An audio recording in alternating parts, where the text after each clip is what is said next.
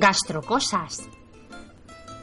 Recetas, productos de temporada y con denominación de origen. Libros de cocina, bares, qué lugares, restaurantes, consejos, dulce o salado. Mmm, qué bueno. Rico, rico. Gastrocosas.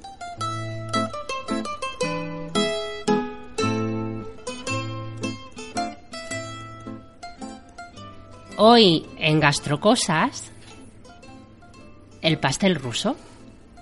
Cuenta la leyenda que con motivo de la Exposición Universal de París de 1855, la española Eugenia de Montijo, casada con el emperador Napoleón III, ofreció un banquete con un invitado de honor, el zar Alejandro II.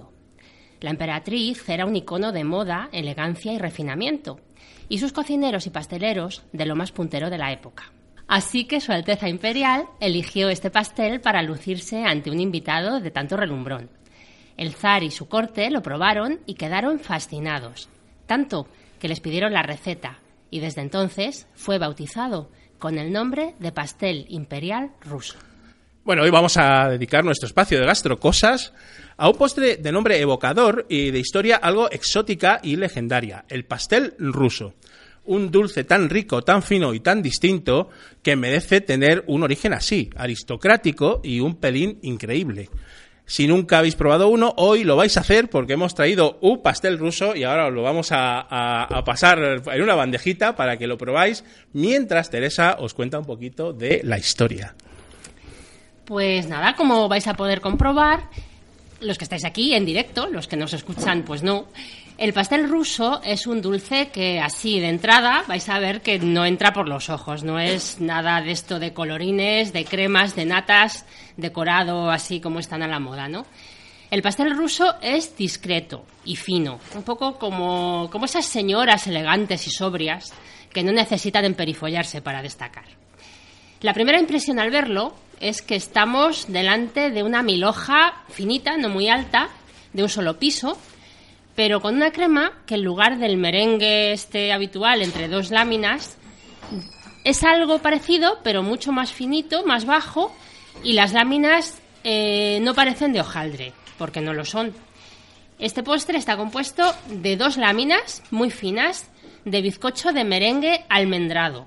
Y el relleno es praliné de avellanas y mantequilla. O sea, una cosa súper demasiado. Y realmente vais a ver que es una bomba de sabor y de textura, porque es muy distinto, ¿no? Es una combinación curiosa. Y la verdad es que si os gusta, es muy adictivo. Si no os gusta, pues es otra historia. Pero a quien le gusta, le gusta mucho. Y si hay algún celíaco, pues perfecto, porque no lleva harina de trigo, como podéis ver. Yo he visto varias recetas, pero personalmente, con lo cocinillas que soy yo, creo que es un postre demasiado complicado técnicamente para ponerte a hacer en casa. Es una de esas cosas que no merece la pena el esfuerzo y que por muy bien que te salga, nunca te va a salir igual que en un obrador. O sea, está clarísimo. Pero bueno, si alguno queréis intentarlo, vamos a poner al final del post algún enlace de recetas para que probéis. Pasteles rusos, la verdad es que hay muchos eh, en muchos sitios. Entonces llevan haciéndose desde los años 40 o por ahí. Entonces, bueno, hay muchas variaciones según la ciudad, pero la, la base es la misma, ¿no? Juegan con el tipo milhoja y con distintos rellenos. Por ejemplo, en Bilbao, la crema de praline del, del que traemos ponen merengue. Entonces es un poco como una milhoja, el pastel ruso de Bilbao. Pero los pasteles rusos más conocidos y los que se encuentran con mucha facilidad porque realmente los venden por internet. Y también en, el Club del Gourmet del Corte Inglés y pronto en una pastelería propia que van a abrir aquí en Madrid también, son los de la pastelería Ascaso de Huesca. Esta pastelería eh, tiene más de 120 años de historia y llevan haciendo el pastel ruso desde 1974. Y esto fue porque el actual propietario, eh, Huesca está muy cerquita de Francia, iba mucho a Francia y siempre que iba, pues le llamaba mucho la atención este, este bollo. Y nada, lo típico, ¿no? Preguntaba, ¿cuál es la receta? Esto en nuestra pastelería, pues estaría interesante de hacer, pero nada, no le decían ni pío. Entonces, bueno, él probaba, llevaba, se lo llevaba al obrador y con el, con el maestro pastelero de entonces, pues probaron, hicieron pruebas hasta que consiguieron pues algo muy parecido a lo que a lo que eh, probaban en Francia, ¿no? Y bueno, y esa es la receta que siguen haciendo, no han cambiado nada porque funcionó y funcionó también que bueno, eso, lo venden por internet, eh, lo tienen distribuido por toda España y, y van a abrir una, una pastelería escaso aquí el día 1, o sea que la cosa la cosa va bien y el ruso es uno de, de las estrellas de, este sitio, ¿no? Y bueno, no sé, ¿qué tal? Eh, ¿Está gustando? ¿Está bueno? Así que bueno, eh, en nuestro post habitualmente ponemos eh, las direcciones para que, que investiguéis si os interesa más sobre esto, si queréis hacer algún pedido o si queréis pasaros por, por la tienda que va a abrir, ya te digo, prontito.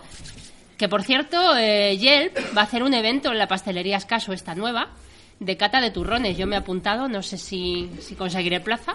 ¿Me vas a invitar, Teresa? No, porque no es de más uno. Ay, por Dios. Entonces, si, si voy, espérate que me inviten a mí. Es que he, deja- he- he dejado de ser élite en Yelp. Y yo voy a dejar de serlo pronto. Porque, claro, no escribimos. Entonces, es lo que tiene.